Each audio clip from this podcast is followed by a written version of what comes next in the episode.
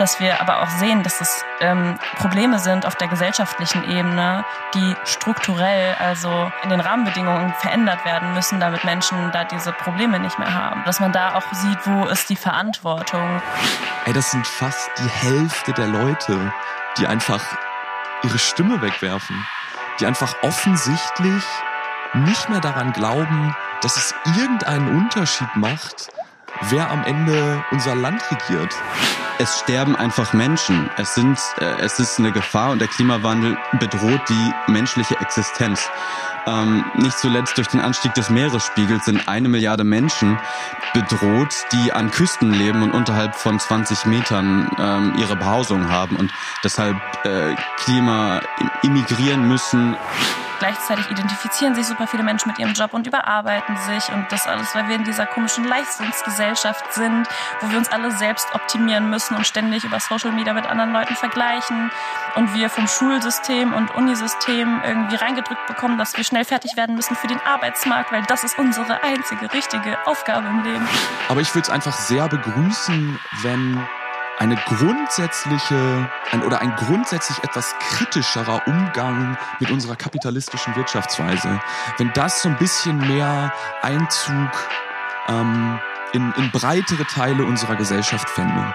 Ich glaube, äh, da wäre sehr viel gewonnen.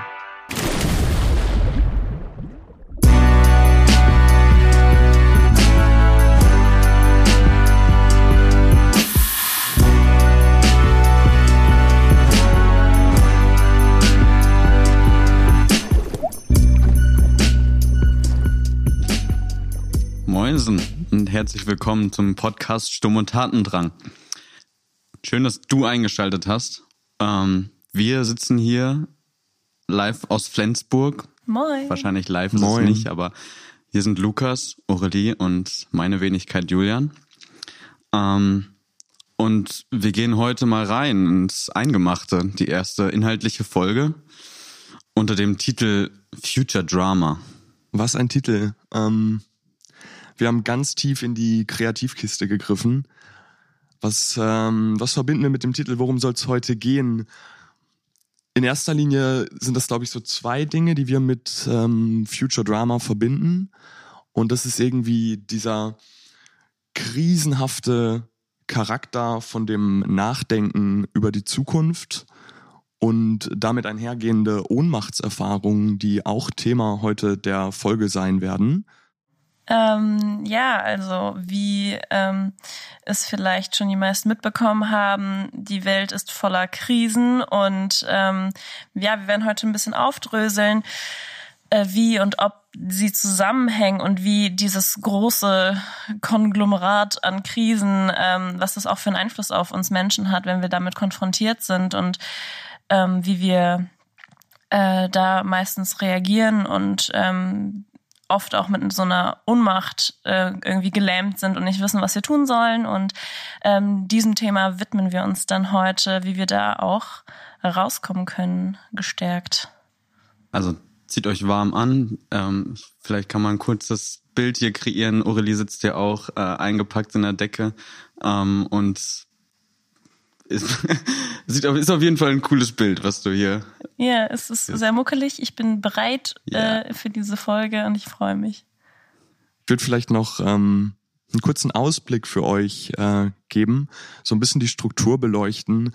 Wir steigen, wie gesagt, jetzt gleich erstmal mit der Auseinandersetzung ähm, zu, zu Ohnmacht irgendwie ein und haben uns dann für die heutige Folge als, als Rahmung eine, eine Textgrundlage rausgesucht. Das ist das Konzept der äh, multiplen Krise von äh, Ulrich Brandt. Das werden wir gleich noch auch dann, dann weiter ein bisschen einordnen. Und dann gibt es drei äh, größere Block, Blöcke, wo wir uns eben den, den Krisen widmen. Das werden wir so ein bisschen als äh, QA-Session aufsetzen. Also wir haben alle drei äh, aus unterschiedlichen Bereichen äh, Krisenphänomene recherchiert und, und vorbereitet für die heutige Folge. Und die jeweils anderen beiden äh, werden da hoffentlich ein bisschen äh, mit unterstützenden Fragen dann, dann eben durchführen. Und das ist so unser, unser Plan für heute. Wir sind gespannt und ich würde sagen, let's, let's go. Auf geht's. Ja, wenn wir heute über Krisen reden, reden wir gleichzeitig auch ähm, über unseren Umgang damit. Und ähm, wie wir gerade schon angeteasert haben, ist oft eine Reaktion auf diese vielen Krisen die Ohnmacht. Und ähm, das ist auch eine der Kernmotivationen, die wir haben für diesen Podcast generell, Menschen irgendwie zu helfen, aus dieser Ohnmacht rauszukommen, hin zu ähm, ja, Engagement für eine Veränderung. Und ähm, dafür braucht es wieder wiederum auch Wissen um die Krisen. Das heißt, es it's a circle of life, würde ich mal sagen. Und ähm, dann lass uns doch mal einsteigen. Was sind denn unsere persönlichen Ohnmachtserfahrungen? Wollt ihr mal ein bisschen teilen? Julian, was ist mit dir?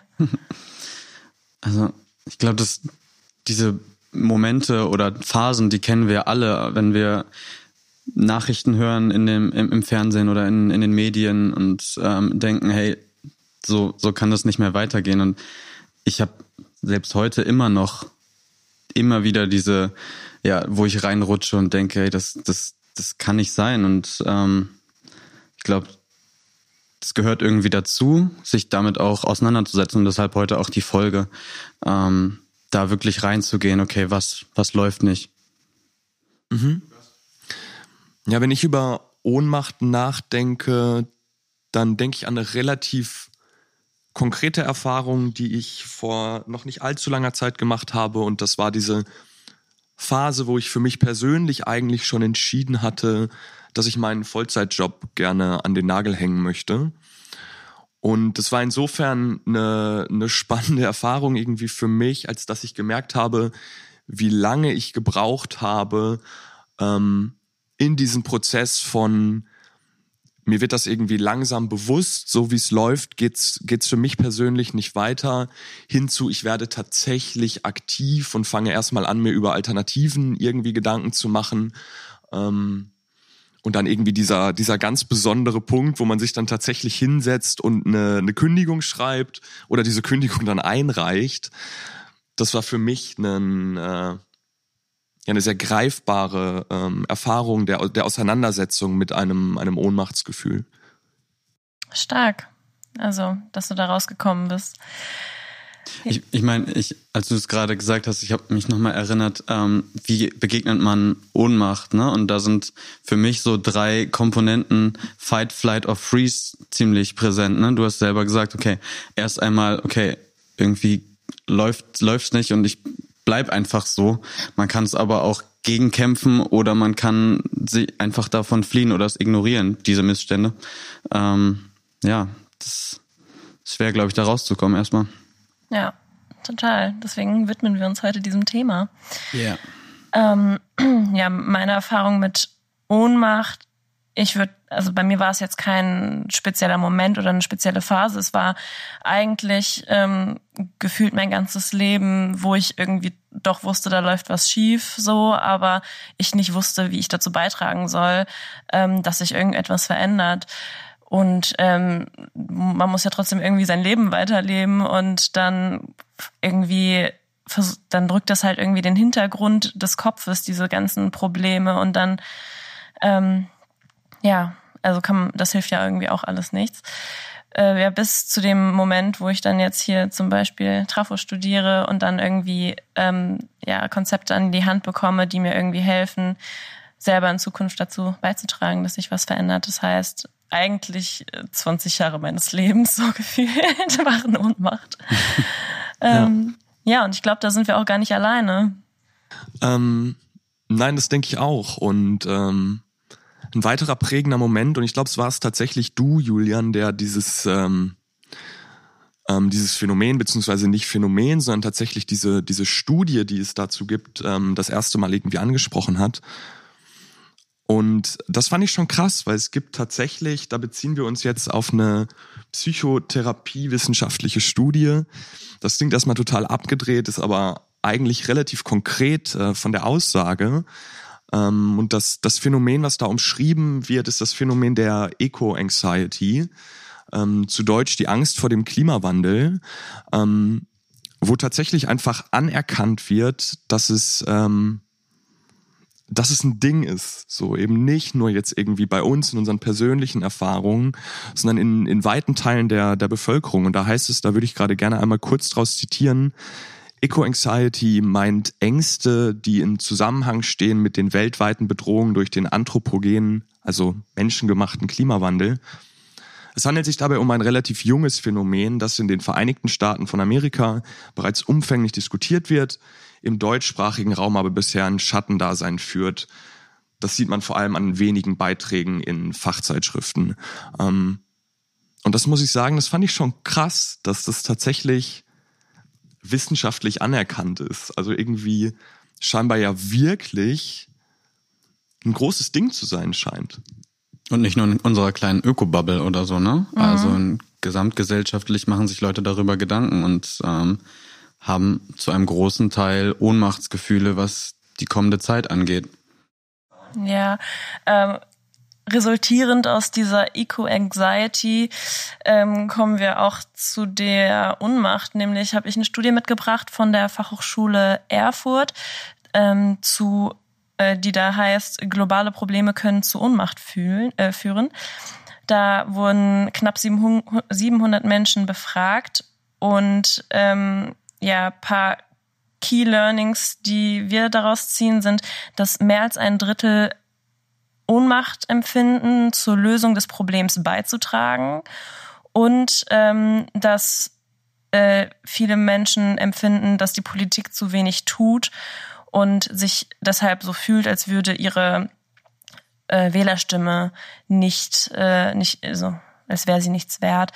Und ähm, das zeigt sich eigentlich auch sehr gut in unserer jüngsten äh, Geschichte, nämlich an der Wahlbeteiligung äh, in der Landtagswahl in NRW, wo ja nur, äh, wo 44,5 Prozent der Menschen nicht gewählt haben, obwohl sie es hätten tun können.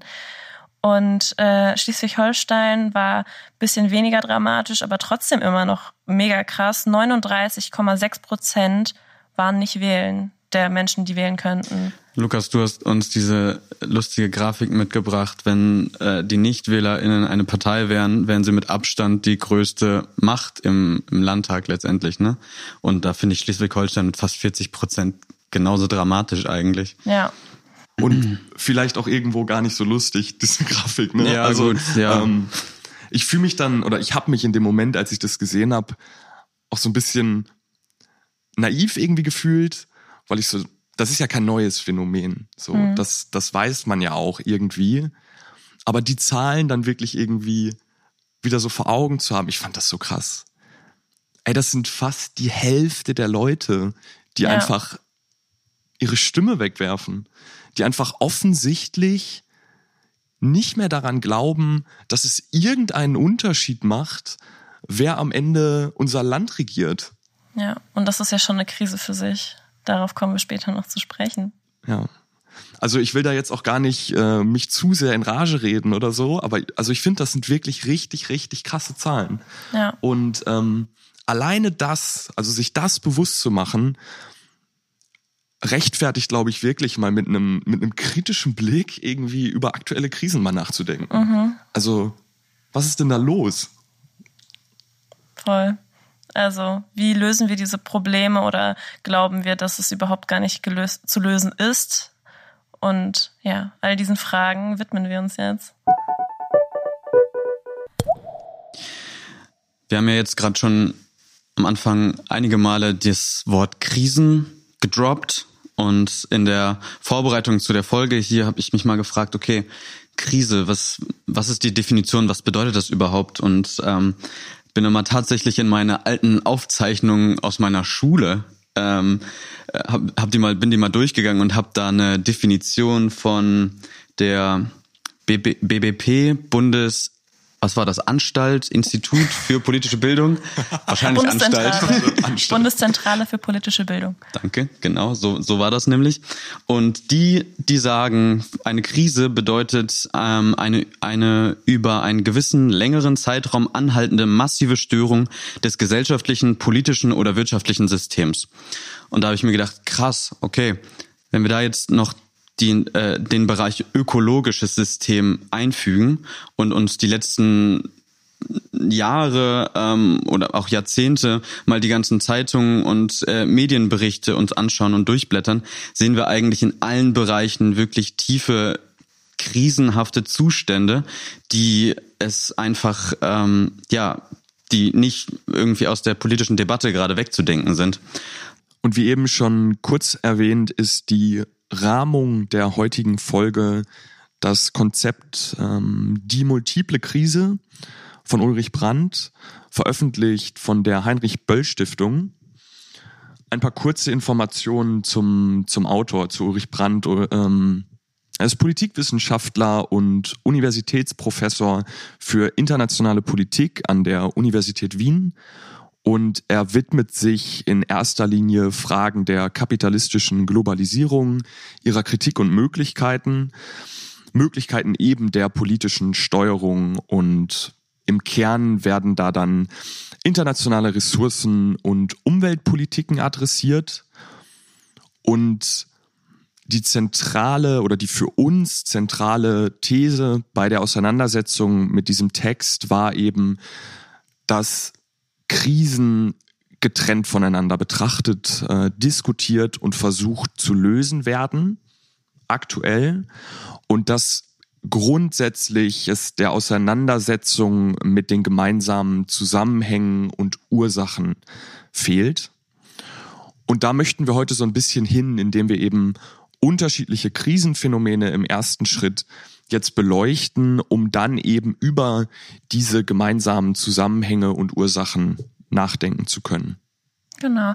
Äh, wir gucken uns aber erstmal ähm, quasi unsere drei Metiers an. Ähm, einmal die ökologischen Krisen, die ökonomischen Krisen und die sozialen Krisen und schauen dann, ähm, wie die alle verwoben sind.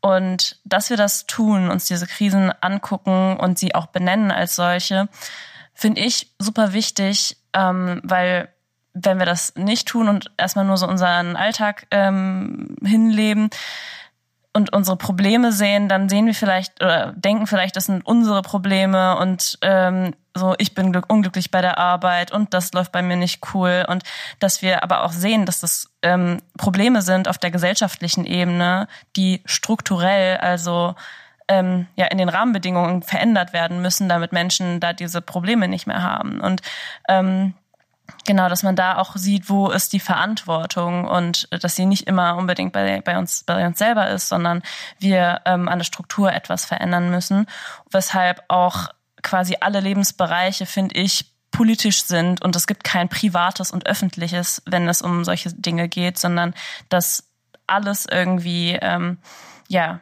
auch strukturell die richtigen Voraussetzungen haben muss.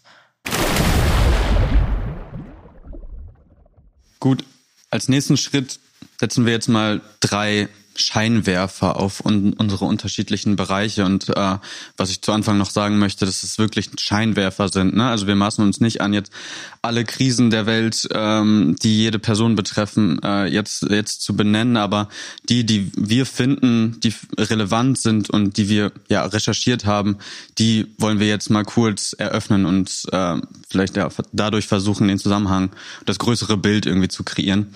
Ähm, ich fange an mit der ökologischen Krise und da ist natürlich, lässt sich zu Anfang nennen, der Klimawandel, der da ist und der real ist. Der neueste IPCC-Bericht, das ist der Inter, also IPCC ist von der UN, ähm, die Intergovernmental Panel on Climate Change. Die haben dieses, dieses Jahr auch schon datiert, dass sich die Erderwärmung um 1,2 Grad schon, dass sie vorangeschritten ist. Und das liegt nach wie vor an dem Ausstoß von Treibhausgasen in die Atmosphäre. Ähm, Nochmal kurz ein kleines, äh, kleines Flashback vielleicht zum Treibhauseffekt. Ähm, den wir wahrscheinlich, von dem wir schon öfters gehört haben, aber nochmal kurz. Erst einmal ist es gut, dass es diesen Treibhauseffekt gibt, weil wir sonst nicht auf diesem Planeten leben könnten. Dass ein Teil der Sonneneinstrahlung in Form von Energie ähm, drin behalten wird in der Atmosphäre, hängt durch die Zusammensetzung der Atmosphäre zusammen. Ähm, und da spielt Wasserdampf eine Rolle, da spielt Ozon eine Rolle, aber eben auch dieses prominente Gas CO2. Ähm, durch diesen massiven anthropogenen, das heißt also menschlichen Ausstoß in Industrie, Verkehr ähm, oder auch Landwirtschaft, erhitzt sich das Erdsystem zunehmend und Da sind auch andere Gase, wie zum Beispiel Methan oder Lachgas, die sehr in der Landwirtschaft produziert werden, ähm, ja, spielen, spielen da eine Rolle, dass halt mehr Energie, mehr Sonneneinstrahlung in der Atmosphäre bleibt und sie erhitzt. So, das war für mich lange Jahre ein theoretisches Konzept. Gut, es hat Sinn gemacht, es ist ein Modell, ähm, aber es ist jetzt Realität geworden. So die letzten Jahre ist es nochmal ganz deutlich geworden, diese höheren Temperaturen haben selbst hier in Deutschland vor drei Jahren diese krasse Dürre hervorgebracht. Wir haben jetzt gerade eine Hitzewelle in Indien und Pakistan, wo, ähm, wo noch nie dagewesene Temperaturen über so einen langen Zeitraum erreicht wurden. Diese verheerenden Brände, die auch noch niemals da waren in Australien vor äh, 2020.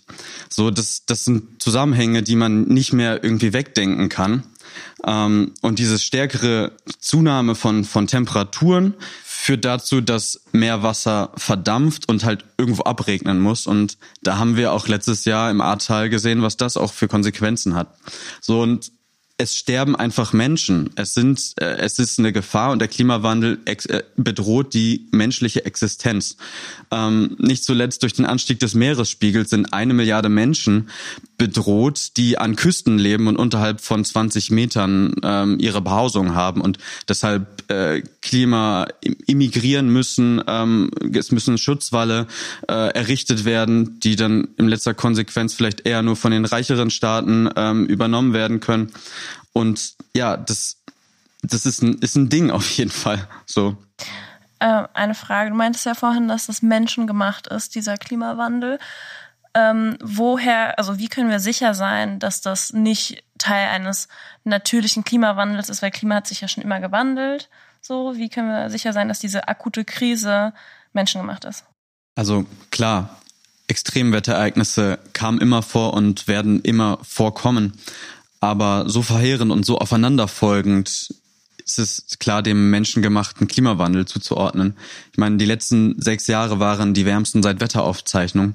Und äh, es gibt tatsächlich auch eine Forschungsrichtung äh, in der Wissenschaft, die Attributionsforschung, die sich mit der Zuordnung, woher CO2 aus der Luft stammt, beschäftigt. Also die können genau gucken und durch chemische Untersuchungen identifizieren, okay, kommt dieses CO2-Molekül aus der ähm, von aus der Verbrennung von fossilen Brennstoffen oder ist es natürlichen Ursprungs, zum Beispiel wenn wir ausatmen.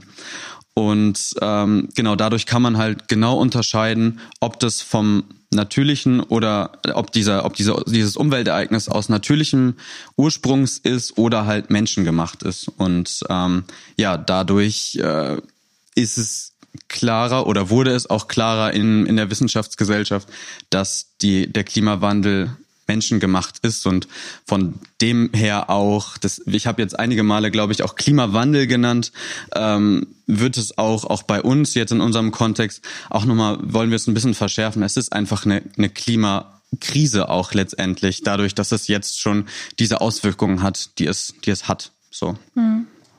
Und Klimawandel klingt dann auch ein bisschen verharmlosen und natürlichen Ursprungs und deswegen wollen wir da auch ein bisschen genau. drauf achten, wie wir das nennen. Ja, Uli, wenn du sagst verharmlosen, ähm, es gibt noch einen Punkt, den vor dem die Wissenschaft richtig Schiss hat, und das sind die sogenannten Kipppunkte. Ähm, das sind Punkte, die durch die Erwärmung des, des Klimas erreicht werden können und die dann zu äh, unkontrollierten, unkontrollierbaren Eigendynamiken führen können, dann geht es nicht mehr um 1,5 Grad Erwärmung. Das heißt, wenn zum Beispiel die Permafrostböden weiterhin, wo sehr viel Methan eingespeichert ist und Methan nochmal kurz ist. Äh, was ist Permafrostböden? also erstmal ist es sehr viel altes Eis. Ähm, in, in Russland, in Kanada, ähm, was die ganze Zeit gefroren ist und wo äh, lebende Organismen, äh, nicht mehr lebende ähm, Organismen drin gespeichert sind und dadurch, dass sie auftauen und da, dort äh, ja solche Prozesse, Verrottungsprozesse schon stattgefunden haben, ist da viel Methan drin und Methan ist, ähm, wie glaube ich einige auch wissen, noch klimaschädlicher als CO2. Und wenn das dann das ganze Jahr am Abtauen ist und dadurch halt mehr Methan in die äh, Atmosphäre geblasen wird, dann wird der Klimawandel halt noch deutlich verstärkt.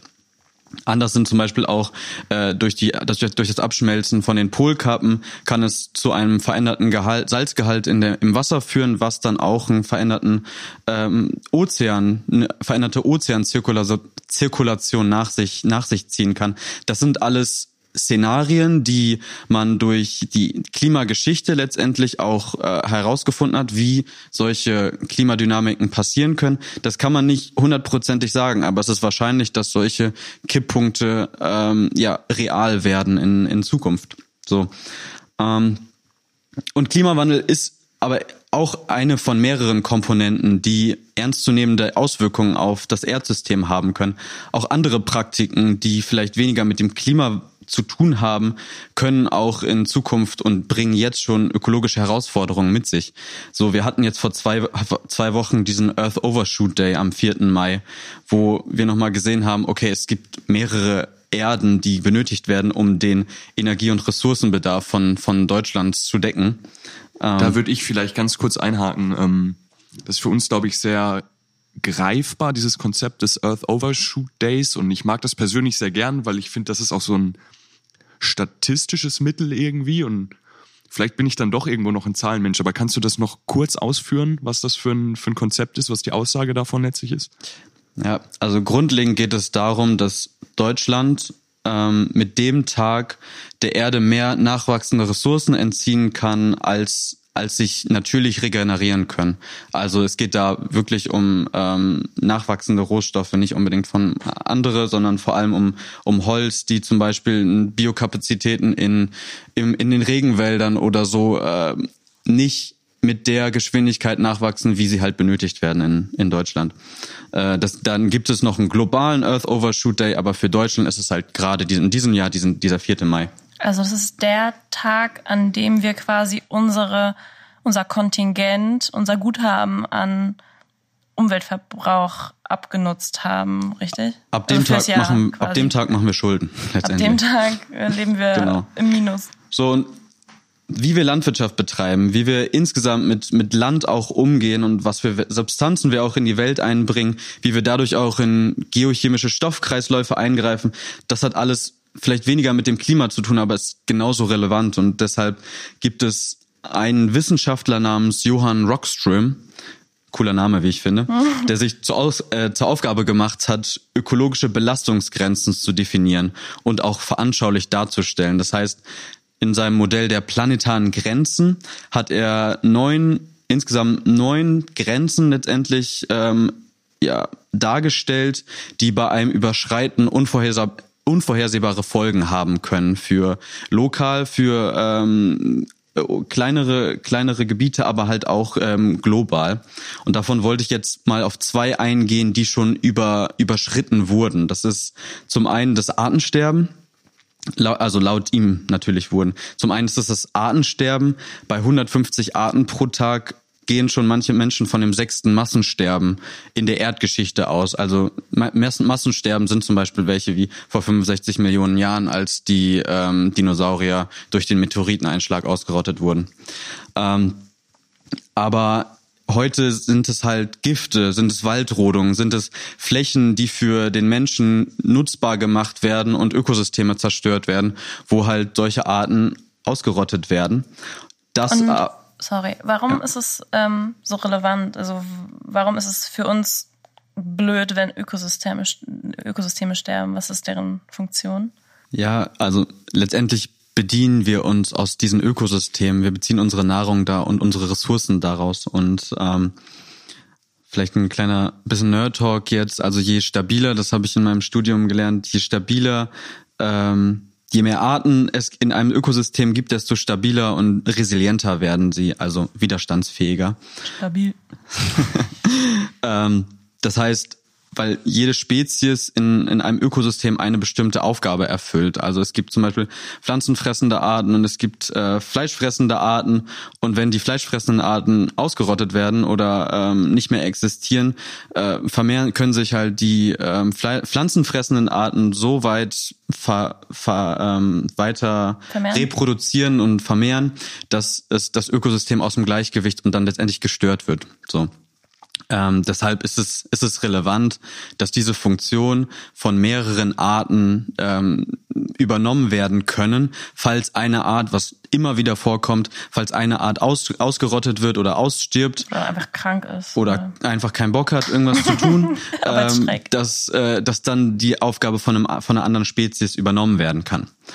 Ähm, und genau. das ist dann, nur um das vielleicht auch nochmal gefragt zu haben, und das ist dann für uns scheiße, weil wir dann eben weniger aus dem System rausziehen können. Genau, ja, weil zum Beispiel, äh, wenn Waldökosysteme in Äthiopien irgendwie nicht mehr so richtig funktionieren, würden wir nicht mehr unseren Kaffee irgendwie beziehen können, weil Kaffee auf Wald, auf Überschattung äh, angewiesen ist. Letztendlich so als, mhm. als kleines Beispiel. Und jetzt nicht nur auf Luxusgüter wie Kaffee bezogen, sondern generell all unsere Lebensgrundlage ähm, was ja hier in Deutschland eine Lebensgrundlage anscheinend ist Kaffee, oder? Ja, stimmt schon. Das ist unser, unser Benzin durch unsere Venen. Genau. Ähm, noch die, die andere Belastungsgrenze, wo ich noch kurz drauf eingehen wollte, sind die Einbringung von neuartigen Substanzen und Organismen, die überschritten werden. Und da ist ganz äh, groß der Plastikeintrag in die Gewässer der Welt und der vor allem der Weltmeere zu, zu nennen, was auch unvorhersehbare Folgen haben kann. So Mikroplastik, der durch zum Beispiel große Plastikteile abgerieben wird, ähm, kann durch den Verzehr von Fischen wieder zurück auch in unseren Organismus gelangen oder auch durch Reifenabtriebe ähm, über die Kanalisation, selbst hier vor unserer Haustür, ins Trinkwasser und das kommt halt immer wieder dann zurück und das ist auch schon überall in unseren Körpern nachgewiesen, dieses Mikro- oder diese Nanopartikel an, ähm, an Plastik. Und da ist es noch nicht klar, was da funkt, äh, was, was das für eine Auswirkung hat. Man kann, man geht davon aus, dass es schon auf hormoneller Basis irgendwie, ähm, dass unser Körper da reagiert. Das ist noch keine ausgereifte Wissenschaft, aber ich finde es halt schon krass, dass Plastik halt überall zu finden ist. Selbst im Marianengraben, den tiefsten, den tiefsten Punkt der Weltmeere mit acht Kilometern Tiefe, sind Plastikteile aufzufinden. Und ja, das ist, man sieht es jetzt schon in den verendenden Tieren in den Weltmeeren, ähm, dass das einfach grausame Bilder sind, auch die Müllstrände und so. Ähm, und ja, wir wissen nicht, was es noch für weitere Folgen haben wird. Ja, um das jetzt nochmal zum Ende zu bringen, ähm, die Message hinter dem Ganzen soll jetzt nochmal sein, äh, Klimakrise ist da und sie ist greifbar. Und ähm, wir haben zusammen letztens den Film One Word geschaut, äh, wo es nochmal auf eindrucksvolle Weise Menschen in, ähm, in auf den Marshallinseln war das, glaube ich, ähm, schon umziehen müssen, die einfach Inseln sind, die nicht mehr zu retten sind. Und ähm, das deshalb auch nochmal zuletzt, okay, es ist, es ist da und es ist, es ist, es ist nah. Ähm, und trotzdem möchte ich jetzt nicht zu ähm, zu deprimierend hier hier raus enden äh, und nochmal von dem IPCC-Bericht, den ich am, am Anfang schon genannt habe, äh, noch was zitieren. Die sagen, ähm, dass es immer noch Möglichkeiten gibt. Wir haben immer noch Zeit ähm, und Handlungsspielräume, aber wir müssen sie jetzt ergreifen und ähm, dann um, um nicht halt noch weiter mehr Leid und noch mehr Menschen um, umziehen und ihre, ihre Lebensgrundlage verlassen, verlassen zu müssen. Ja, umziehen klingt so freiwillig, so um, ja. Zwangsmigration ja, im Endeffekt. Natürlich. Umziehen klingt auch so nett. Habt ihr vielleicht morgen Zeit äh, zum Umziehen? Ja, ich habe schon alles eingepackt. Gut, okay, danke für den Begriffs, für die Begriffsumformulierung. Äh, jetzt geht's weiter. Ja, es geht weiter mit der sozialen Krise. Du hast ja gerade schon gesagt, ähm, es geht auch um Menschenleben und ähm, das ist ja selbstverständlich ein soziales Problem. Und Wenn ich da jetzt schon gleich, klar. sorry, äh, ein, eingerätsche, was bedeutet für dich eigentlich sozial und auch in dem Kontext soziale Krise? Stimmt, ähm, ja, sozial ist vielleicht gar nicht so selbstverständlich. Ja, sozial ist im, ja, aus meinem, was ich in meinem Studium so gelernt habe, ist, dass alles, was äh, die Gesellschaft betrifft und da ihr geregeltes Zusammenleben äh, zusammen in einer Gemeinschaft und im Staat und ähm, genau, also Krisen, eigentlich zwischenmenschliche Krisen und Menschen und Gesellschaft betreffend so. Und ähm, ja, die erste Krise, ähm, die ich ansprechen möchte, ist, ähm, dass wir auf wir Menschen, ähm, wir in, in Industriestaaten ähm, auf Kosten von Natur und Mensch leben.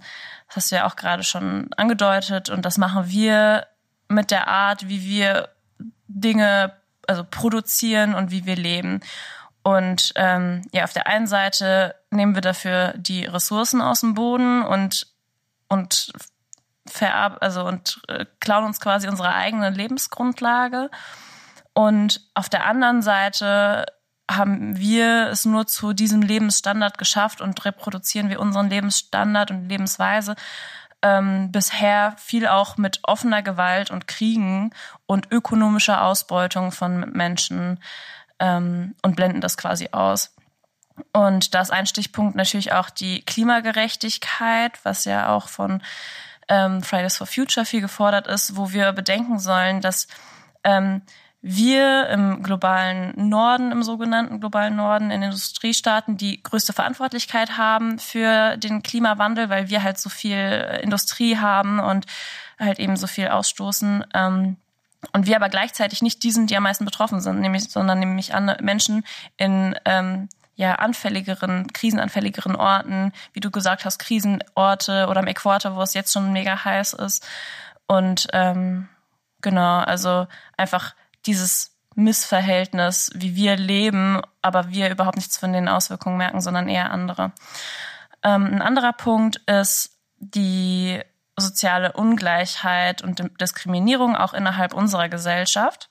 Wir kennen ja ähm, den Begriff, die Schere zwischen Arm und Reich wird immer größer und das halt auf unterschiedlichen Demo Dimensionen, nicht nur was Geld betrifft, sondern auch was ähm, Chancengleichheit anbetrifft ähm, und Bildungszugänge und ähm, ja, Krisenresilienz und das also das heißt, dass Menschen, ähm, die viel ja, Geld haben, die gute Kontakte haben, die halt gut eingebettet sind, dass die halt viel besser mit Krisen umgehen können. Das haben wir auch in der Corona-Krise gesehen.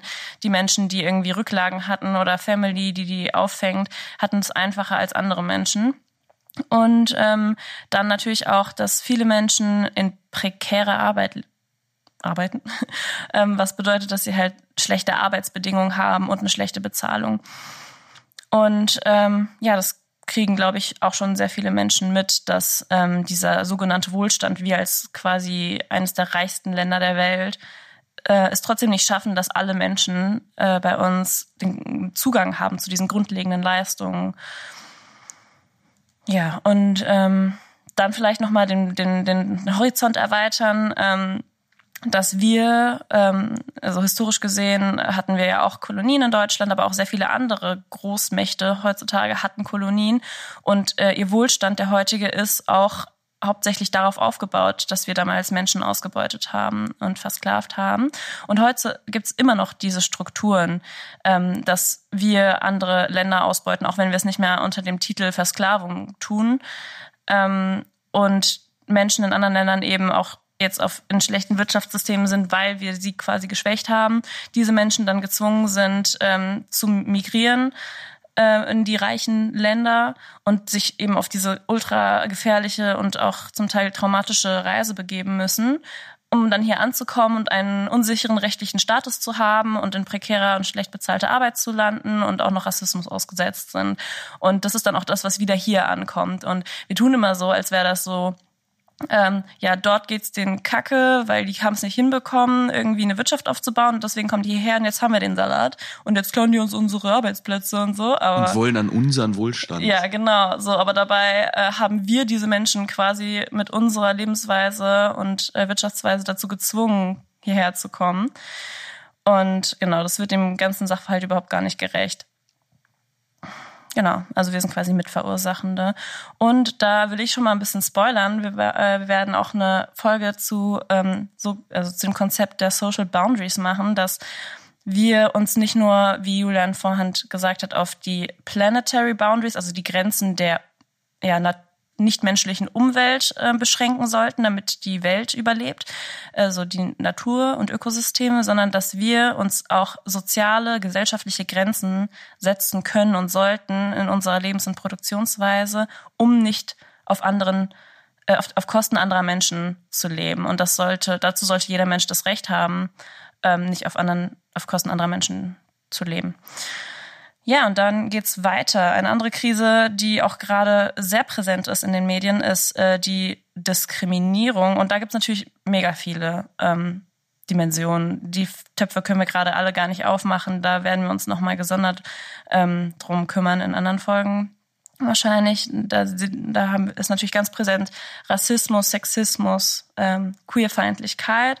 Aber was ich jetzt ein bisschen ähm, aufgreifen würde, ist ähm, quasi das Patriarchat, die Diskriminierung in der äh, Wirtschaft. Nämlich ist unsere ist unser Kapitalismus eben so strukturiert und das ist auch gerade viel in der Diskussion, dass es geschlechtsspezifische Arbeitsteilung gibt. Das heißt, manche ähm, Berufe sind eher ähm, ja männlich geprägt, manche weiblich geprägt und ähm, ja, Männer und Frauen und natürlich auch ähm, alle anderen Geschlechter, die nicht cis-männlich sind, haben einen anderen Zugriff auf die Ressourcen, also auf Geld und auf Chancen in unserer Gesellschaft. Und ähm, das, obwohl unsere Wertschöpfung, unser Wohlstand ähm, zu einem großen Teil darauf basiert, dass es unbezahlte Sorgearbeit, auch Care-Arbeit genannt, ähm, halt geleistet wird und hauptsächlich von Frauen und äh, Flinter ähm, und das überhaupt nicht gewürdigt wird, also dass es nicht bezahlt wird, dass es nicht gesehen wird und auch in den Berufen, die bezahlt werden, halt in Pflegeberufen und erzieherischen Berufen und sowas, dass das ähm, überhaupt nicht dem gerecht wird, die Bezahlung und die Anerkennung. Genau, und dann da, ein paar Stichpunkte sind da halt der Gender Pay Gap, ähm, dass äh, es eine ungerechte Bezahlung gibt, äh, der sogenannte gläserne Decke, dass ähm, ja Flinter nicht, also Flinter muss ich vielleicht erklären, ne? Äh, Frauen, äh, Lesben, intersexuelle, N, nicht-binäre, T, Trans-Personen und A, Agender-Personen, also Menschen, die sich keinem Gender zuordnen. Und ähm, genau, dass diese Personengruppen es sehr viel schwieriger haben, in ähm, ja, leitende Positionen zu kommen, dass sie Sexismus ausgeliefert sind, auch in der Arbeitswelt und ähm, ja, eben ihre reproduktive Sorgearbeit nicht, also komplett unterbewertet wird. Und ähm, ja, und dann fragt man sich so, warum das Ganze? Ähm, profitieren denn auch Menschen davon in unserer Gesellschaft, dass wir andere Menschen und ähm, Natur ausbeuten? Und das ist eine weitere Krise, weil wir, also viele Menschen, super gestresst sind so. Ähm, und da fragt man sich so, why? So super viele Menschen ähm, haben eine Sinnkrise, weil sie in sinnlosen Jobs sind, ähm, für viel Geld, damit sie mehr konsumieren können. Das macht sie dann im Endeffekt auch nicht wirklich glücklich, haben keine Zeit für sich, für Achtsamkeit, für Erholung, für zwischenmenschliche Beziehungen. Und das resultiert halt alles in super viel Stress und auch in ähm, ja auch psychischen Erkrankungen und die sich dann auch körperlich ausdrücken.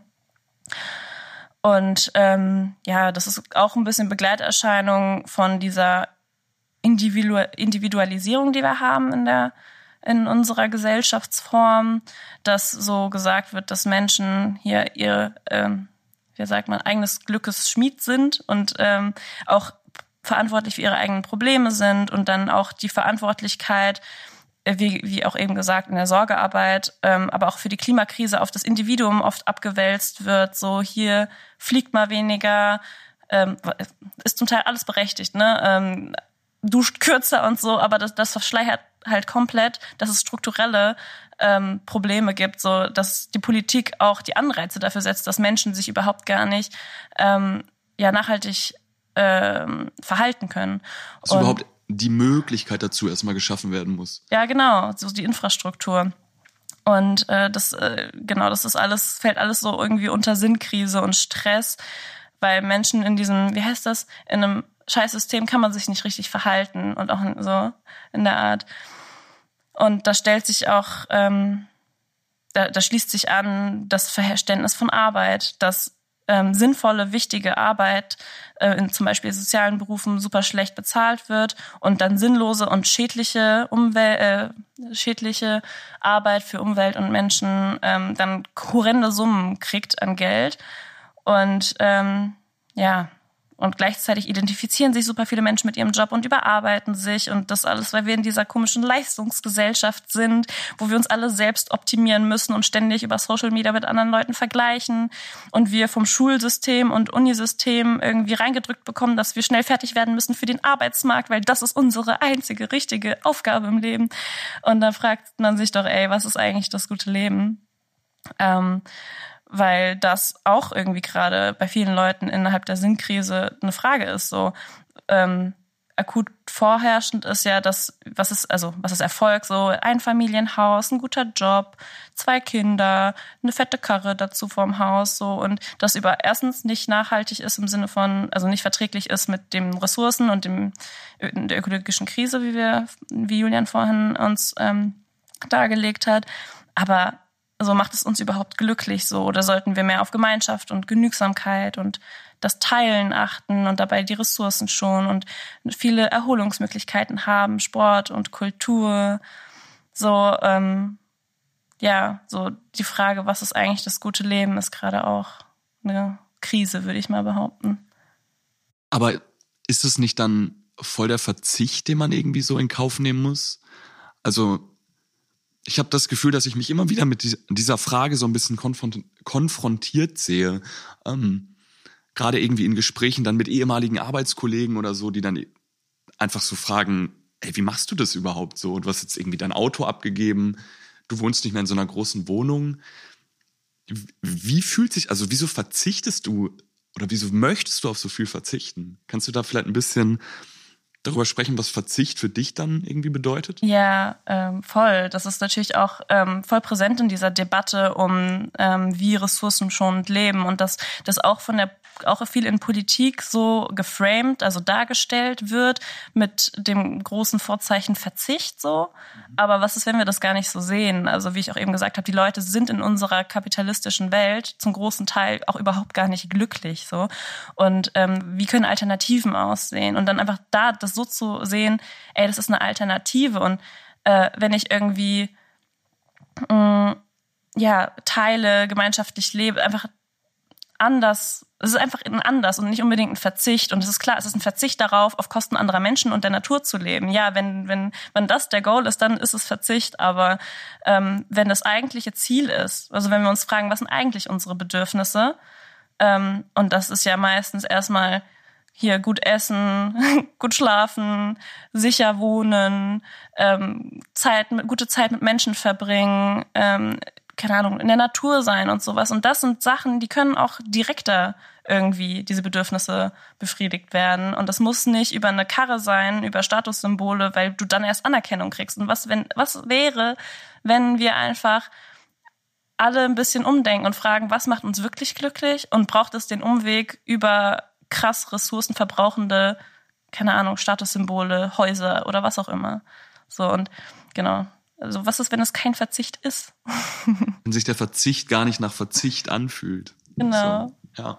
Ja, so viel zu den paar sozialen Krisen, die ich mir für heute rausgepickt habe, die natürlich nicht allumfassend sind. Aber darauf kommen wir ja noch in weiteren Folgen. Ja, dann hoffe ich sehr, dass ihr bis zu diesem Punkt durchgehalten habt und euch noch nicht erschlagen fühlt von den vielen Krisen, die wir irgendwie schon aufgemacht haben heute und angesprochen haben. Ich mache da noch ein bisschen weiter und werfe jetzt ein paar Schlaglichter auf die für mich irgendwie relevanten Krisen im Bereich der Ökonomie, also die ökonomischen Krisen. Und ich würde da gerne kurz einsteigen mit dem äh, Konzept der Donutökonomie weil ähm, das für mich irgendwie was ist, was das bisher Gesagte sehr schön miteinander verbindet. Das war eine Auseinandersetzung bei uns im, im ersten Semester. Da wurde uns dieses Konzept der Donutökonomie eben vorgestellt und erklärt. Und das ist bei mir hängen geblieben, weil ich es irgendwie krass fand, dass ich einen BWL-Bachelor gemacht habe und bis zu diesem Punkt noch nie von diesem Konzept der Donutökonomie gehört hatte. Und da geht es nicht um Donuts? Da geht's äh, tatsächlich nicht um Donuts, aber das Ding sieht, es ist eine Art der, der grafischen Darstellung am, am Ende, die unterschiedliche Dinge miteinander verbindet und es sieht halt aus wie ein, wie ein Donut, was dabei rausgekommen ist. Ähm, ich denke, wir werden das auch irgendwie versuchen, auf unserer Website ein, einzubinden, dann könnt ihr euch das da anschauen.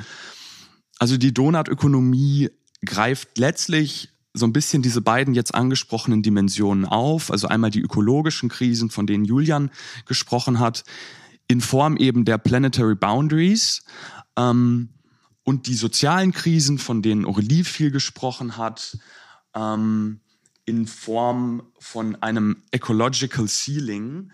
Ähm, das basiert so ein bisschen auf, auf den SDGs ähm, im Bereich der, der sozialen Themen, also die Sustainable Development Goals der Vereinten Nationen. Das sind irgendwie so 17 Ziele, die sehr prominent sind äh, im aktuellen Diskurs um diese ganzen Nachhaltigkeitspolitiken.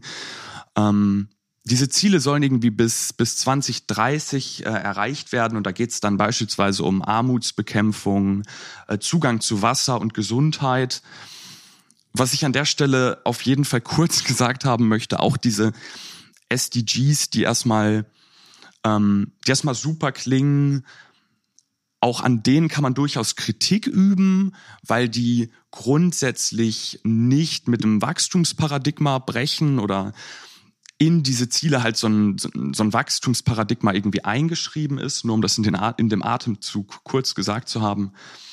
Aber die Donutökonomie nimmt sich eben letztlich diese beiden Dimensionen und sagt, okay, wir haben Planetary Boundaries, die sollten wir eigentlich einhalten, so als Menschheit, wie wir hier auf diesem, auf diesem Planeten unterwegs sind.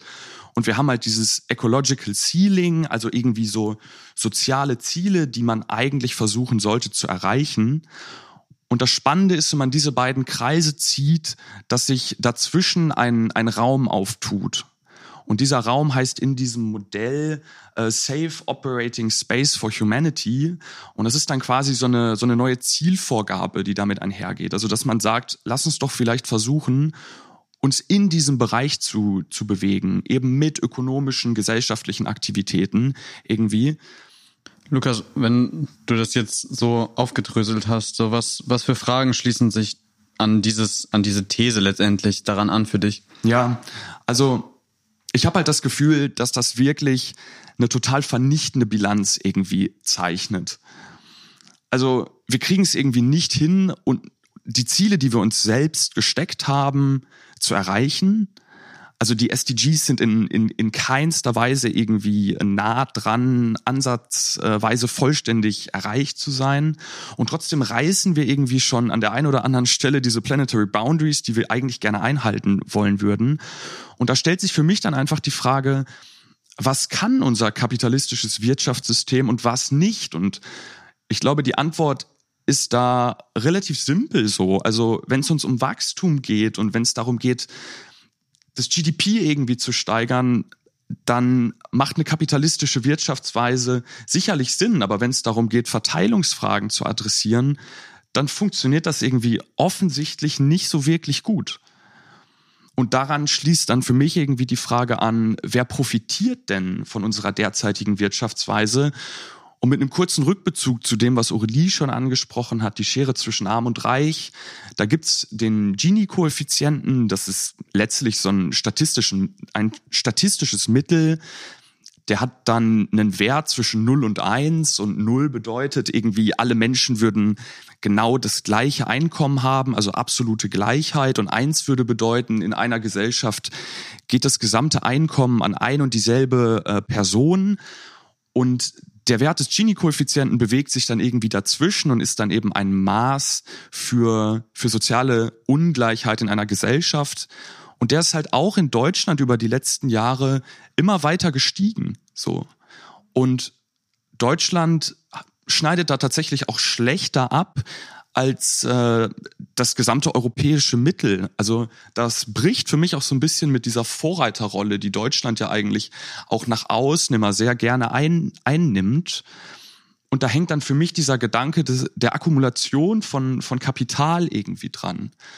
Also die kapitalistische Wirtschaftsweise führt offensichtlich dazu, dass diese Akkumulation, also letztlich dieses Vermehren von Kapital, total krass funktioniert. Also ich kann irgendwie mit Geld mehr Geld verdienen. Da gibt's da gibt's ganz viele Geschäftsmodelle, die letztlich nichts anderes tun als genau das.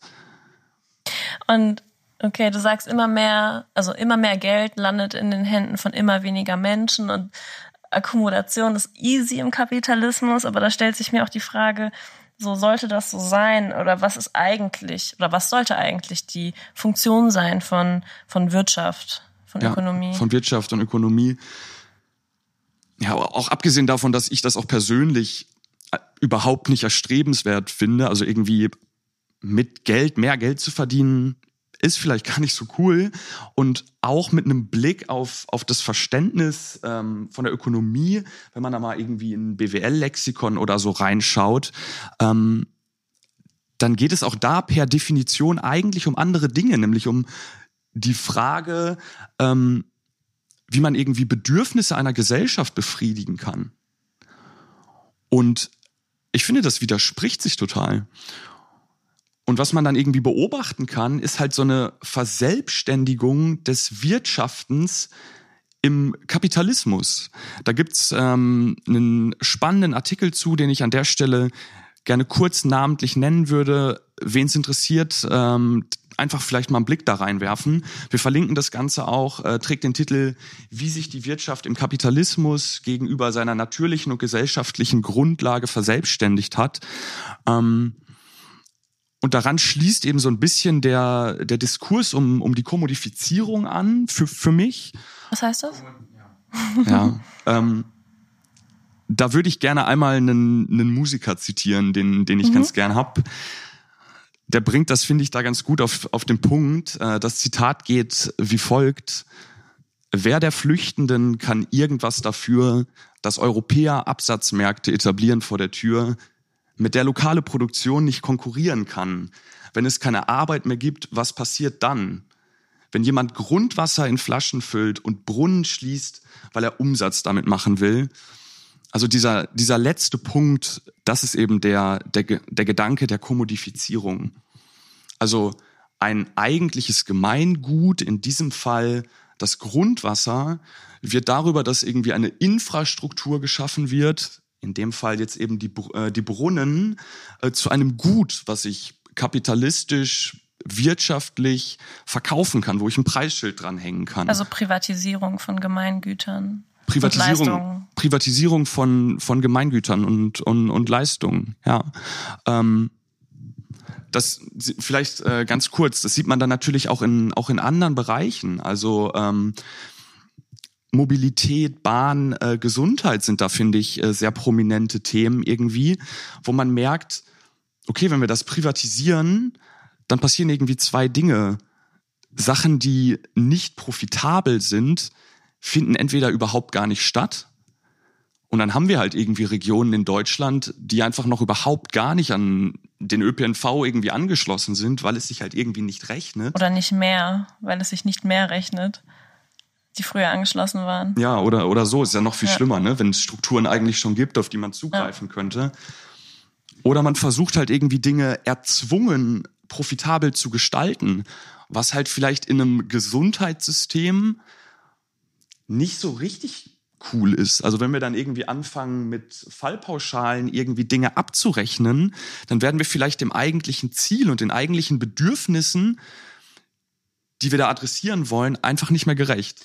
Lukas, was sagst du denn zu dem Gegenargument, was ja oftmals in solchen Diskussionen, die du gerade auf, aufgefahren hast, äh, genannt werden, dass ein, Kapit ein kapitalistisches Wirtschaftssystem eben auch Innovation vorantreibt und ein letztendlich Quelle ist Innovation für gesellschaftlichen Fortschritt, wenn es keinen Wettbewerb mehr in dem Sinne gibt?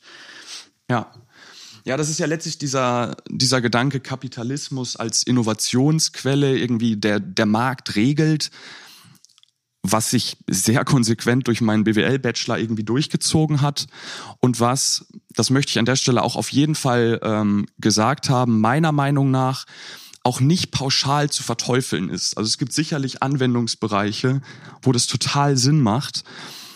Aber ich würde da mit der Innovationskrise drauf antworten und das vielleicht einmal an, an, an zwei Bereichen so so ein bisschen ausführen wollen. Also was in dieser Argumentation ja sehr zentral ist, sind Effizienzgewinne. Wo man irgendwie sagt, gut, wir gestalten Dinge immer effizienter und da können dann ganz tolle Dinge passieren. Beispielsweise eine Entkopplung von Wachstum und Ressourcenverbrauch. Das klingt erstmal richtig super und ich finde es auch toll, wenn, wenn in diese Richtung gearbeitet wird und ich bin davon überzeugt, dass das ein wichtiger Teil der Lösung ist, aber vielleicht eben nur ein Teil der Lösung. Weil diese Entkopplung von Wachstum und Ressourcenverbrauch, die ist halt wissenschaftlich in keinster Weise irgendwie erwiesen bisher. Und ich frage mich da so ein bisschen, wenn es so viele Menschen da draußen gibt, die daran glauben, dass so eine Entkopplung stattfinden kann, ey, ist doch toll, dann lass uns doch einfach verbindliche Obergrenzen für Ressourcenverbräuche irgendwie einführen. Dann habt ihr die Möglichkeit zu beweisen, dass das funktioniert und dann könnt ihr das auch machen. Und wir sind auch zufrieden, weil wir haben das Gefühl, dass die planetaren Grenzen irgendwie ernst genommen werden und man da mal einen Schritt vorangegangen ist. Ein weiterer Bereich, wo sich das meiner Meinung nach ganz gut abzeichnet, dass das vielleicht nicht so gut funktioniert, ähm, wie sich das erstmal anhört, ist das Thema Reduzierung von Arbeitszeit. Also es wäre ja irgendwie sinnig zu sagen, und da setze ich wieder bei den Effizienzgewinnen an, wir gestalten Dinge immer effizienter, das funktioniert alles viel besser und das ist total toll, mhm. weil dann können wir Dinge in einer kürzeren Zeit irgendwie erledigen und haben mehr Zeit, uns mit anderen Dingen auseinanderzusetzen. Oder einfach zu chillen, Freizeit zu haben. War das nicht auch ein Ziel? Das gute Leben so? haben wir doch schon ja. besprochen. Oder vielleicht auch mal so verrückte Dinge machen, ja. ähm, und da gibt's eine, meiner Meinung nach, irgendwie krasse äh, grafische Darstellung von der Bundeszentrale für politische Bildung, wo man sieht, wie sich äh, gesamtgesellschaftlich die, die Produktivität äh, der äh, ArbeitnehmerInnen in den letzten Jahren entwickelt hat und die ist keine Überraschung kontinuierlich angestiegen. Und in der gleichen Grafik ist eingetragen, wie sich die gesamtgesellschaftliche Arbeitszeit von ein und denselben ArbeitnehmerInnen im selben Zeitraum entwickelt hat. Und die ist halt die ganze Zeit konstant geblieben. Und dann fragt man sich natürlich diese, diese Lücke, die da entsteht, also dieser Mehrwert, der da geschaffen wird, wo geht das hin? Wer profitiert davon? Und ich glaube, die Antwort ist da einfach, wieder Akkumulation von Kapital. Ja, ein paar Menschen profitieren davon, dass Menschen immer produktiver sind und trotzdem nicht weniger arbeiten und immer mehr arbeiten. So, und die Frage ist, wem bringt das was? Warum tun wir das? Und ähm, ja, da stellt sich mir jetzt die Frage, was heißt das jetzt für uns im Umkehrschluss für die Zukunft? Ja, so diese Überlegung, wo führt das alles hin? Ich glaube, dass ähm, das wird jetzt dann ein Riesenthema und das ähm, da sollten wir uns vielleicht auch noch mal in äh, in einer separaten Folge dann mit mit auseinandersetzen. Ich glaube, dass es beim Nachdenken über die Zukunft sinnvoll ist, sich mal die Geschäftsmodelle der großen Digitalkonzerne so ein bisschen im Detail anzuschauen weil die nehmen irgendwie eine Vorreiterrolle ein. Das sieht man jetzt schon, wenn man sich so die Top 100 wertvollsten Unternehmen auf dieser Welt an, anschaut. Und die werden in vielen Bereichen in der Startup-Tech-Szene irgendwie imitiert und sind darüber sicherlich irgendwie richtungsweisend für unsere Zukunft. Und ich glaube, wenn man da mal im, im Detail ein bisschen hinschaut, das wäre sehr spannend und das würde letztlich diese Frage äh, dann für mich beantworten. Vielleicht an der Stelle einfach nur als kleiner Ausblick. Ähm, lass uns dazu, lass uns dazu eine Folge machen. Das, das braucht ein bisschen Raum. Ein kurzer ergänzender Kommentar zu der Argumentation gerade aus der Post-Production. Uns ist aufgefallen, dass sich die Argumentation da gerade sehr so anhört, als würde den Digitalkonzernen dieser Welt die Zukunft gehören. Das, worum es ähm, uns dabei gehen wird, ist zu überlegen, wie würde sich das Ganze weiterentwickeln? Und überspitzt gesprochen, ähm, sieht man sich dann vielleicht mit einer Welt konfrontiert, in der wenige superreiche Menschen anfangen, auf den Mond zu fliegen und noch viel mehr Menschen, als es heute bereits der Fall ist, auf der Strecke bleiben, so. Und es geht darum, da Zusammenhänge irgendwie zu verstehen und zu beleuchten, indem man da einen, einen detaillierten, kritischen Blick auf diese Geschäftsmodelle wirft. So viel dazu. QA mit Lukas auf jeden Fall. ja, ich, ich, weiß nicht, ob ich so, äh, so weit gehen würde. Ähm, aber ja, ich habe da ja meine, meine Hausarbeit im, im ersten Semester zugeschrieben. Also ich stehe da gerne Frage und Antwort. Letztlich ist das für mich so ein bisschen, und ich weiß nicht mehr, wo das herkam, aber ich fand diese Formulierung wirklich toll irgendwie. Warum können wir uns eher das Ende der Welt als das Ende des Kapitalismus vorstellen? Das ist für mhm. mich da irgendwie die zentrale oder eine der zentralen Fragen, ähm, die ich definitiv in, in den nächsten Folgen irgendwie immer, glaube ich, im Hinterkopf einfach haben werde und die uns irgendwie weiter beschäftigen wird. Und ähm, ich bin sehr gespannt, ähm, welche Gedanken da für uns dann dran, dran anschließen werden. Also der Frage nachzugehen, warum können wir uns keine Alternativen vorstellen? Warum hängen wir so krass an diesem bisherigen Wirtschaftssystem? Und sollte dieses Wirtschaftssystem nicht eigentlich für die Menschen sein, anstatt andersrum? Ja. Und dann gibt es halt natürlich diesen Diskurs, der mittlerweile ja auch mit sehr verhärteten Fronten irgendwie in unserer Gesellschaft einhergeht. Revolution oder Evolution, müssen wir das System kaputt hauen und komplett neu aufbauen? Oder gibt es vielleicht auch Anwendungsbereiche, wo eine kapitalistische Wirtschaftsweise total Sinn macht? Das, das kann man ja alles diskutieren.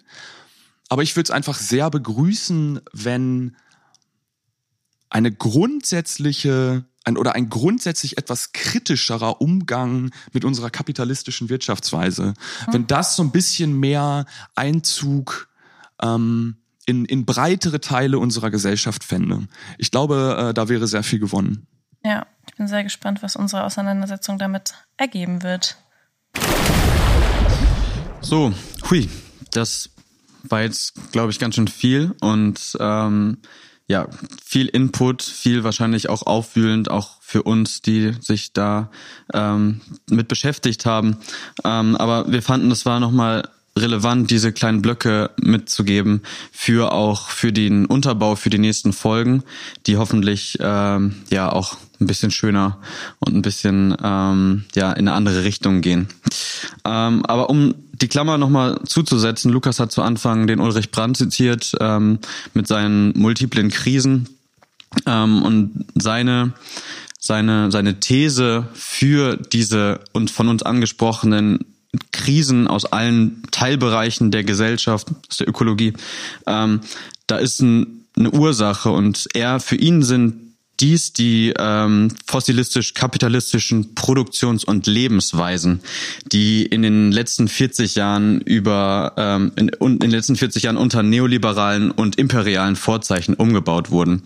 Das heißt, der Staat als nimmt als zentrales Organ mehr und mehr die Rolle eines Wettbewerbsstaats ein, der sich ähm, mehr dem ähm, ja, internationalen Wettbewerb äh, verantwortlich fühlt, um handlungsfähig zu sein und die eigentlichen ähm, Aufgaben, die er übernimmt als sorgetragender Staat, der die Grundbedürfnisse der Menschen ähm, versucht zu befriedigen, ja, die werden nach und nach und in den letzten Jahren halt deutlich zu sehen immer mehr ähm, vernachlässigt.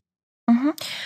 Ähm, ja, also was das eigentlich bedeutet, ist, dass ähm, die Politik, also die politischen Institutionen, Staat, aber das sieht man auch äh, auf EU-Ebene und internationaler Ebene, ähm, dass diese Institutionen, aber auch gesellschaftliche Institutionen sich so verändert haben im Laufe der letzten Jahrzehnte, dass sie ähm, ja neoliberal und imperial wurden, was bedeutet äh, ja freier Markt, freie Preisbildung, sehr wenig staatliche Regulierung und ähm, es dadurch quasi eine neoliberale Umverteilung gegeben hat neoliberal heißt in dem Sinne, dass es nicht ähm, staatliche Umverteilung gab von, äh, von Einkommen und Vermögen, sondern dass es halt eben durch diese Marktlogiken passiert ist.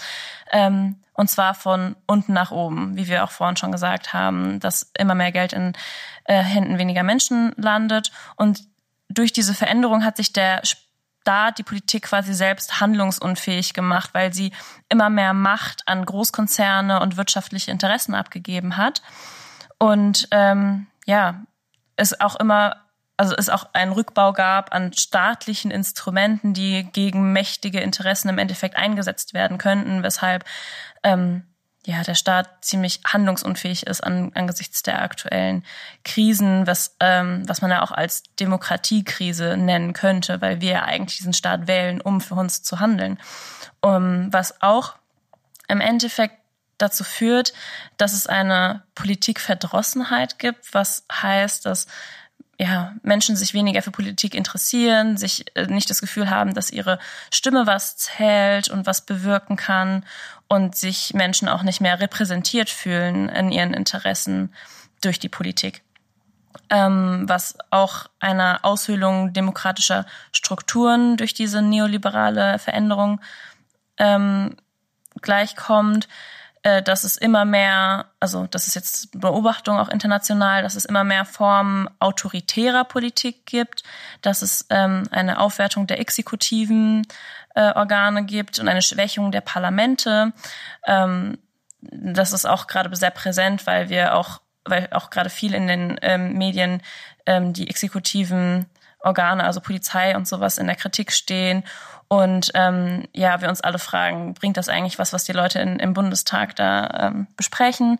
Und ähm, ja, und man sieht auch international ähm, Wahlerfolge von ja eher personenbezogenen Gruppierungen und eher populistischen Gruppierungen. Ähm, ja, und insgesamt kann man sagen, dass Politik sich mehr eher nur auf Wachstum fokussiert und ökologische und soziale äh, Faktoren da eine geringe Rolle spielen und ähm, diese Krisen jetzt nicht als Chance gesehen werden für einen Umbau dieser Strukturen, sondern einfach so weitergemacht wird. Genau. Ja. Und Brandt endet in, in seiner Argumentation, die wir jetzt hier gerade einmal äh, aufgezeigt haben, letztlich mit Forderungen, die er daraus ableitet. Und das sind, so habe ich den, den Text auf jeden Fall für mich gelesen, in erster Linie zwei zentrale Forderungen. Das ist einmal die von Aurelie eben gerade auch schon angesprochene Frage nach Regulierung. Also wie bekommen wir es hin, einen, einen Rahmen irgendwie zu schaffen, der gewisse Dinge, die wir gesellschaftlich nicht möchten, äh, regulieren kann und daran dann vielleicht auch angeschlossen die Frage beziehungsweise die Forderung äh, nach neuen Organisationsformen. Also welche Organisationsform braucht es, um dieser Diagnose, die ja erstmal äh, vorgenommen wurde, irgendwie Herr werden zu können und darauf reagieren zu können. Weiß nicht, ob ihr da noch was äh, zu ergänzen möchtet, aber das ist äh, meiner Meinung nach so die, die Argumentation und so ein bisschen der Rahmen ähm, und der Grund, warum wir heute den, den Ulrich Brandt mit seinen multiplen Krisen so in den Fokus gestellt haben. Also ich glaube, es wird klar, also man sollte die Krisen äh, in ihren Zusammenhängen erkennen und dann auch die strukturellen Ursachen bekämpfen wollen und nicht nur die Krisen als einzelne Phänomene wahrnehmen und sie mit getrennten Mitteln versuchen zu bekämpfen, was dann eh nicht funktioniert. Quasi die Symptome, ne? Ja, genau. Zu adressieren, anstatt, sondern anstatt an die, an die Wurzel ähm, ranzugehen. Und um an diese Wurzeln ranzugehen, braucht es ja handlungsfähige Menschen. Ähm, und da ziehe ich nochmal den Rückbezug zum Anfang der Folge, wo wir über ähm, Eco-Anxiety und über Unmacht gesprochen haben. Ähm, und diese ganzen Krisen, die wir heute angesprochen haben und diese globale Problemlage, ähm, es ist ja auch wichtig, äh, ein bisschen auf uns zu achten, weil das echt überfordernd sein kann. Und da möchten wir euch jetzt ein bisschen was an die Hand geben und das wollen wir auch in den nächsten Folgen so machen, dass wenn wir ein Thema aufgreifen, euch am Ende irgendwas Praktisches noch mitgeben können. Und ähm, ja, heute ist das von den Psychologists for Future, die, ähm, das ist, äh, also schließt sich an an die Fridays for Future Bewegung, aber es sind eben äh, PsychologInnen und ähm, ja, die widmen sich diesem Thema der Klimaangst und fragen sich eben, was folgt daraus, was können wir machen? Und ähm, ja, das stelle ich euch jetzt mal ein bisschen vor. Die, ähm, es wird nämlich dargestellt, dass wir eigentlich in einem Dilemma sind, wenn wir uns mit diesem ähm, ja, großen Thema der Klimakrise und den weiteren Krisen dem widmen. Und ähm, ja, was psychologisch daraus folgt, ist, dass wir diese Fakten natürlich als bedrohlich ansehen, wenn wir sie in ihrer Gänze anerkennen und wir als Menschen dazu neigen, dann Schutzreaktionen aufzubauen. Und was wir dann machen, ist, diese Fakten dann zu vermeiden und sich uns nicht damit ähm, ja, befassen zu wollen. Und wenn wir es dann tun, dann fühlen wir wieder mehr Angst. Und die Lösung dabei soll sein, emotionale Kompetenzen aufzubauen und nämlich eine emotionale Resilienz, quasi eine, eine Klimaresilienz und ähm, damit wir die psychische Fähigkeit aufbauen, emotional und zwischenmenschlich ähm, ja gesund zu bleiben und handlungsorientiert zu bleiben. Und was dabei auch wichtig ist, ist, ähm, dass es immer ein Mittelweg ist zwischen Flucht und Vermeidung. Und zwar Vermeidung durch irgendwie Ablenkung, falschen Optimismus und ähm, oder auch Aktionismus, aber wir sollten auch nicht äh, katastrophisieren. Das heißt, uns komplett hineinsteigern, uns nur noch damit beschäftigen, ähm, weil das auch eben nicht gesund ist. Und um diese Vielfalt an Gefühlen, die dabei aufkommt, äh, sowas wie Angst, Schuld, Schock, Wut, Trauer oder Verzweiflung, ähm, damit umzugehen, ist erstmals anzuerkennen. Und dass es natürlich ein gesundes Maß gibt. Ähm, zu wenig, aber auch zu viel ist beides nicht gut. Und ähm, ja, einfach versuchen, dann Mittelweg zu finden und das zu erkennen, dass es ganz normal ist, diese Gefühle zu haben, ähm, dass es da auch irgendwie einen klassischen Weg gibt, erstmal von der äh, Vermeidung zum Schock und dann, wenn man das irgendwie realisiert, dann in Wut umkehrt. Und da muss man aufpassen, nicht in Verbitterung zu äh, irgendwie abzukommen. Ähm, und dann hin zur Akzeptanz, Einsicht und dann kommt das Wachsen, das Lernen daraus und dann kommt man eben ins Handeln. Und ähm, ja, äh, zehn Strategien, die uns die Psychologists for Future an den Hand legen, sind exemplarisch.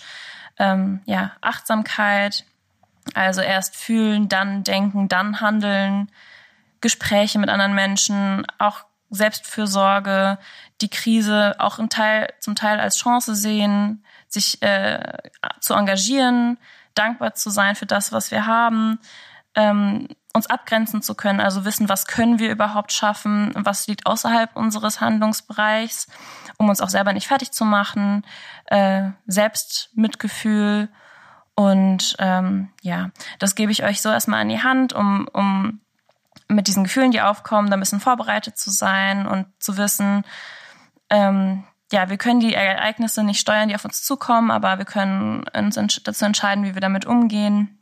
Und ja, und ich finde es eigentlich auch einen coolen Gedanken, dass ähm, und auch irgendwie empowernd für mich selbst und vielleicht ist das auch für euch so, ähm, dass selbst Menschen, die jetzt schon aktiv sind, irgendwie in Fridays for Future oder in anderen Organisationen oder anderweitig aktiv sind für ähm, eine nachhaltigere Zukunft, dass alle mit diesen Gefühlen und Ängsten strugglen, es aber einen Weg gibt, damit umzugehen und uns das nicht davon abhalten darf, ähm, aktiv zu werden und uns zu engagieren. Und ähm, ja, dass es auf jeden Fall einen Weg raus gibt aus diesem Ohnmachtsgefühl. Also eine kleine Bedienungsanleitung zum ähm, ja zu dem Umgang mit Krisen allerlei Arten, ne? Also genau. ähm, wahrscheinlich auch viel kann auch persönlich damit ähm, getan werden. Ähm, ja, zum Ende, zum Ende sind wir jetzt gekommen. Ähm, wahrscheinlich ein bisschen länger, als wir, als wir gedacht haben. Mhm, es war ein langer Ritt. Es war ein langer Ritt. Ähm, wir, wir sind jetzt äh, am Absteigen. Ähm, aber wir sind jetzt, ja, es ist unsere erste inhaltliche Folge hier und ähm, wir stehen jetzt kurz vor dem Release ähm, und sind natürlich super, super, super doll ähm, gespannt, wie wie ihr das hört, wie du das hörst da draußen. Ähm, und freuen uns auf jegliches Feedback, äh, ob wir, was wir jetzt hier reden, irgendwie Hand und Fuß hat ähm, oder eben auch nicht. So. Und was euch fehlt, was ihr gut fandet, sendet uns eine Message. Bitte.